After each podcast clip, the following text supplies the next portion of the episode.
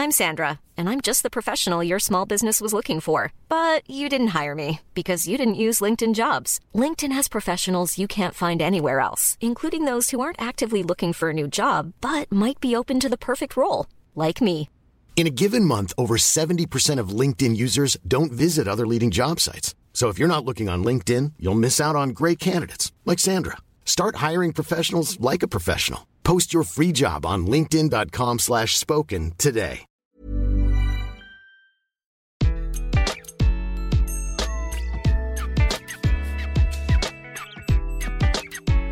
Bonjour, je suis Gaël Châtelain-Berry, bienvenue sur mon podcast Happy Work, le podcast le plus écouté sur le bien-être au travail. Avant de commencer, vous écoutez peut-être ce podcast sur Apple Podcasts, Google, Deezer ou Spotify, ou vous le regardez sur YouTube.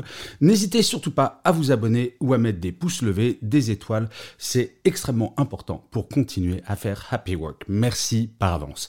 Alors, aujourd'hui, j'ai décidé de vous parler de travail hybride. Vous savez, ce truc où on est un peu en télétravail et un petit peu en présentiel, un mélange de l'hybride. Et oui, ça y est, le monde d'après, nous y sommes. Celles et ceux qui pensaient que nous allons revenir au monde d'avant, c'est-à-dire en 100% présentiel, eh bien, il va falloir qu'ils revoient un petit peu leur copie, car de fait, vous êtes plus de 90% de salariés à vouloir garder une partie de télétravail. Mais le travail hybride, ce n'est pas forcément évident, et cet épisode de Happy Work est fait pour cela. Vous donner quatre trucs extrêmement simples pour bien vivre le travail hybride. Le premier truc, ne culpabilisez pas. Et oui, ça on l'a bien connu pendant le premier confinement pour celles et ceux qui étaient en télétravail, on se dit ah et si mon boss pense que je regarde Netflix toute la journée? Et on commençait à travailler à 8h du matin, on finissait à 20h, parfois plus tard, on faisait des emails tout le temps, 7 jours sur 7. Bref, on culpabilisait et on voulait justifier le fait que l'on travaillait en travaillant beaucoup, beaucoup plus. Alors arrêtez de culpabiliser et je vais vous donner la solution pour ça et c'est le deuxième petit truc. Fixer des objectifs mesurables. Prenons l'exemple d'un commercial, ça c'est l'exemple le plus simple.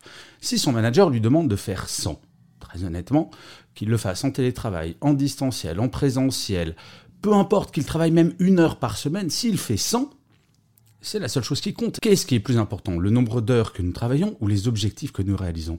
Bien entendu, les objectifs. Donc si jamais vous avez du mal avec le télétravail, que vous culpabilisez, fixez des objectifs mesurables dans votre métier et allez voir votre manager pour dire, voilà, ce que je fais dans une semaine, c'est ça, ça, ça et ça. Et donc, je peux te le montrer en fin de semaine.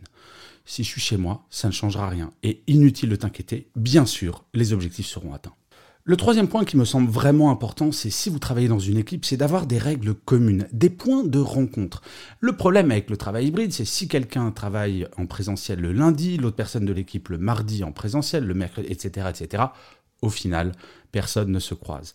Afin de donner le plus d'autonomie à tout le monde, définissez au sein de chaque équipe le jour durant lequel tout le monde doit être là pour faire par exemple la réunion hebdomadaire. Pareil en distanciel, il faut avoir des plages de disponibilité. Il ne s'agit pas de reproduire en distanciel ce que l'on faisait en présentiel. Inutile de dire de 8h30 jusqu'à 18h30, tout le monde doit être dispo. Non. Par contre, de dire, par exemple, de 10h à midi et de 15h à 16h30, tout le monde doit être joignable. Ensuite, chacun va s'organiser comme il le souhaite. Encore une fois, si des objectifs précis ont été déterminés, peu importe l'organisation. Par contre, il est important d'avoir des points de rencontre que chaque équipe doit déterminer. Et enfin, le dernier point, et ce n'est pas le moins important, pensez à votre bien-être. Le télétravail, ce n'est pas être derrière son ordinateur pendant 8 heures sans bouger, c'est faire des pauses une fois par heure. Je l'ai expliqué très souvent, une pause de 10 minutes toutes les heures vous permet d'être beaucoup plus efficace. Au lieu d'avoir seulement une demi-heure de cerveau à 100%, vous aurez 4 heures de cerveau à 100% par jour si vous faites une pause toutes les heures. Et il faut vraiment prendre ce rythme. Et penser à son bien-être, c'est également, eh ben, quand vous vous réveillez le matin, ne pas commencer à faire vos emails dans votre lit, mais au contraire de prendre des plages pour vous. Le temps de transport que vous économisez, utilisez-le à faire quelque chose qui vous fait du bien, que ce soit du sport, que ce soit de la lecture, quelque chose que vous aimez. Le temps gagné grâce au télétravail doit être utilisé pour votre bien-être. Il ne faut pas le remplacer par plus de travail. On s'en rend bien compte maintenant, le travail hybride, c'est la réalité pour des années, voire pour toujours.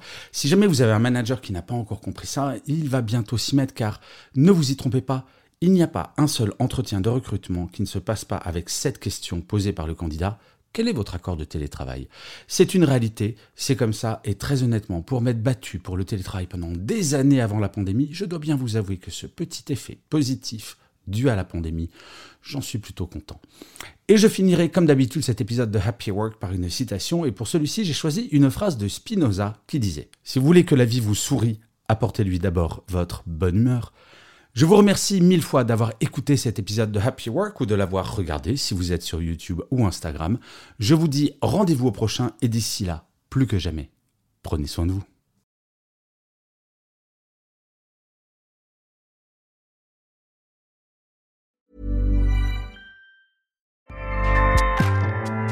ACAST powers the world's best podcasts. Here's a show that we recommend. This is Roundabout Season 2, and we're back to share more stories from the road and the memories made along the way. We're talking rest stops, if we're stopping to get gas. You will be timed. you will be for sure. Misguided plans, I grew up in the city, so I have like, you know, a healthy fear of real extreme darkness. this was like wilderness. a lot of laughs, Y'all weird, but you, yeah, you, you were different. Like you were real different, bro. I can't really put my finger on it. and so much more. Just goes to show that unexpected things sometimes are the best when it comes to a road trip. Roundabout Season 2, presented by Nissan, is live now with new episodes rolling out every Thursday. Listen and subscribe wherever you get your podcasts.